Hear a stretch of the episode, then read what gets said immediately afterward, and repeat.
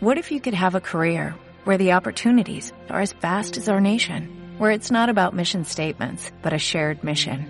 At U.S. Customs and Border Protection, we go beyond to protect more than borders, from ship to shore, air to ground, cities to local communities. CBP agents and officers are keeping people safe. Join U.S. Customs and Border Protection and go beyond for something far greater than yourself. Learn more at cbp.gov/careers. Suma de Teología de Tomás de Aquino, parte primera, cuestión 9. Sobre la inmutabilidad de Dios. De lo dicho se sigue que hay que tratar ahora sobre la inmutabilidad y la eternidad divina que se sigue de la inmutabilidad.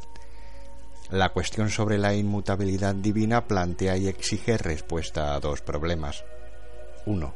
¿Dios es o no es completamente inmutable? 2. ¿Es o no es propio de Dios ser inmutable? Artículo primero. ¿Dios es o no es completamente inmutable? Objeciones por las que parece que Dios no es completamente inmutable. 1. Lo que se mueve a sí mismo de algún modo es mutable, pero como dice Agustín en el libro octavo del Supergenesimat Litteram, el espíritu creador se mueve más allá del tiempo y del espacio. Luego Dios, de algún modo, es mutable. 2. Más aún, en el libro de la sabiduría 7 verso 24 se dice que la sabiduría supera en movilidad a todos los móviles, pero Dios es la misma sabiduría, luego Dios es móvil. 3. Todavía más. Acercarse y alejarse significa movimiento. Así en la escritura se dice, acercaos a Dios y Dios se acercará a vosotros, según aquello de la epístola de Santiago 4, verso 8. Luego Dios es mutable.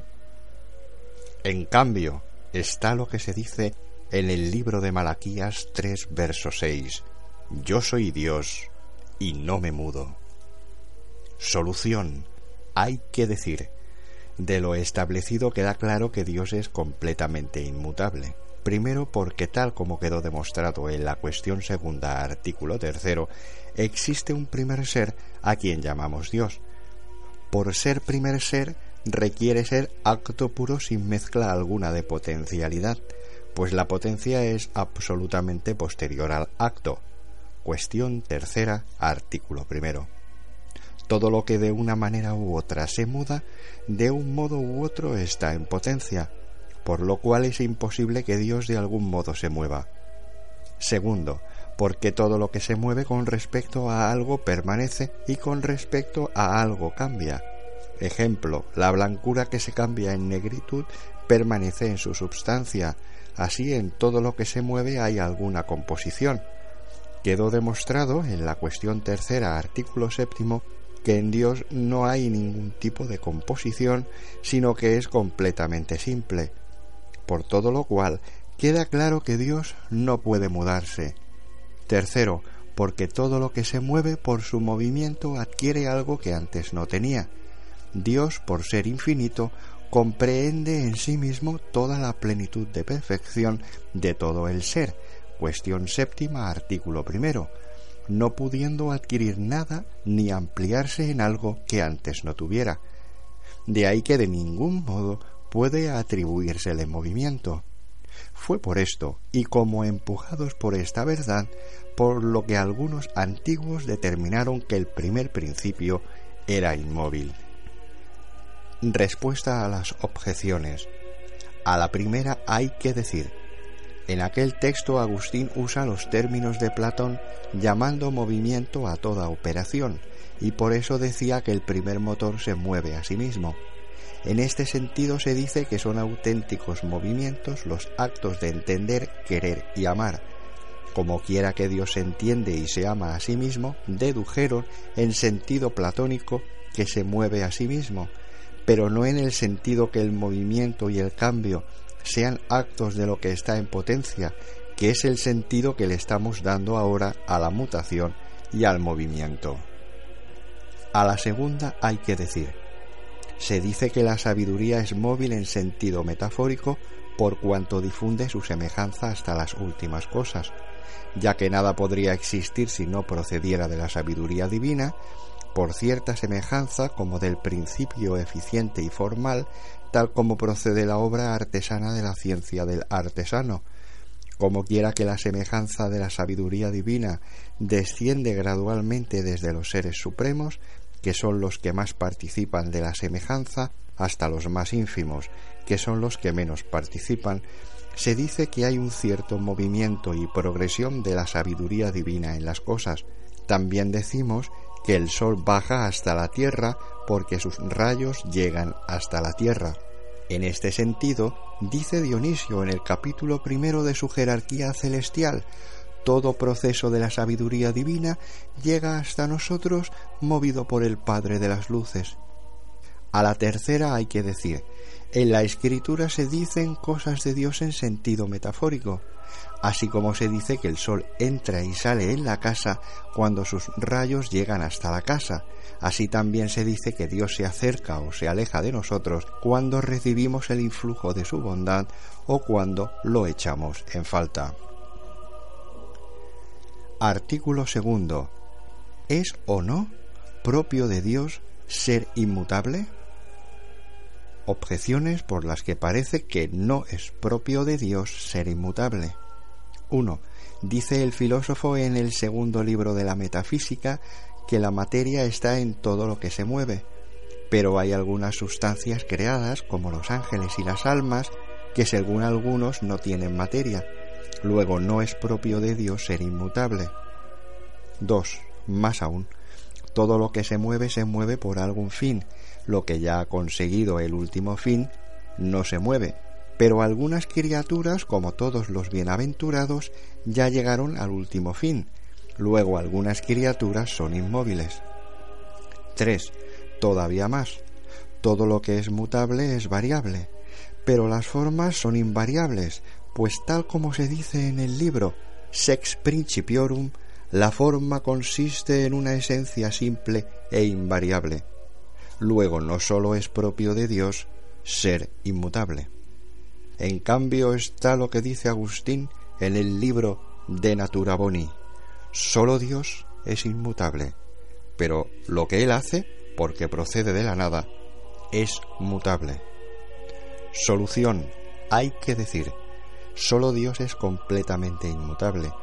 Toda criatura de algún modo es mutable, pues hay que saber que mutable se puede decir de algo de dos formas, una por la potencia que alberga en sí mismo, otra por la potencia que hay en otro, pues todas las criaturas antes de que existieran no era posible que existieran por una potencia creada, pues nada creado es eterno, sino sólo por la potencia divina en cuanto que Dios podría constituirlas en ser. De la misma forma que de Dios depende que las cosas tengan ser, de la misma forma depende de la voluntad de Dios que lo conserven, pues conservar el ser no es más que estar recibiendo siempre el ser, ya que si Dios retirase su influjo todo quedaría reducido a nada, como consta en Agustín en el libro cuarto del Supergenesim ad Literam.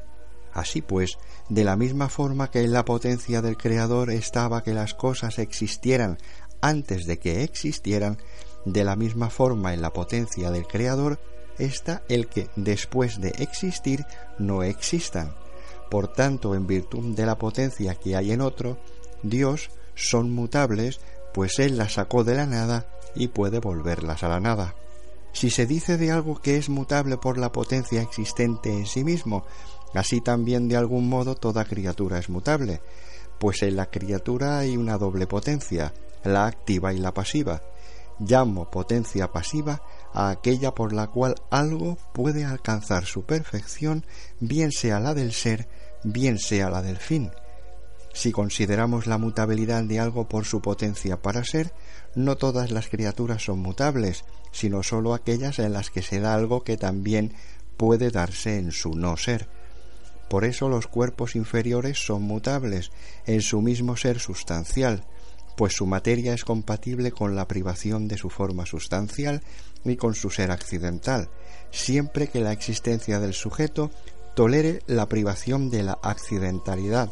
Ejemplo, el sujeto hombre es compatible con no blanco y así puede cambiar de blanco a no blanco. Pero si tal accidente proviene de los principios esenciales, su ausencia sería incompatible con la conservación del sujeto, y por tanto éste no puede cambiar con respecto a aquel.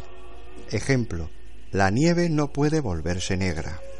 Por su parte, en los cuerpos celestes, la materia no sufre la privación de la forma, porque la forma actualiza toda la potencialidad de la materia. Por eso no son sustancialmente mutables, sino sólo según su sustancia local, porque el sujeto sufre la privación del lugar. Las sustancias incorpóreas que son formas subsistentes y que sin embargo en sí mismas tienen idéntica relación a la existente entre potencia y acto no sufren la privación del acto porque el existir sigue a la forma y nada se destruye si no se pierde la forma. Como quiera que en la forma no hay potencia para el no ser, tales sustancias son inmutables e invariables según el ser. Es lo mismo que dice Dionisio en el capítulo cuarto de sus nombres divinos, las sustancias intelectuales creadas están exentas de generación y corrupción, lo mismo que las incorpóreas e inmateriales. Sin embargo, en ellas hay una doble mutabilidad. Una, porque están en potencia ordenadas a un fin, por eso en ellas se da la mutabilidad de elección entre bien y mal, como dice el Damasceno. Otra por el lugar, por cuanto por su poder limitado pueden alcanzar una situación que antes no tenían, esto no puede decirse de Dios, el cual por su infinitud llena todo lugar, como dijimos anteriormente en la cuestión octava artículo segundo. Así pues, en toda criatura hay potencia para la mutación, o bien sustancialmente como los cuerpos corruptibles, o bien localmente como los cuerpos celestes, o bien por su ordenación al fin o por la aplicación a su capacidad para diversas cosas, como los ángeles. Universalmente todas las criaturas en general son mutables por el orden del Creador, en el cual está el que las cosas existan o no. Por todo lo cual, o como quiera que en Dios no se da ninguno de esos modos de mutabilidad, es propio de Él ser completamente inmutable. Respuesta a las objeciones. A la primera hay que decir, esta objeción se refiere a la mutabilidad sustancial o accidental, pues de este tipo de movimiento trataron los filósofos.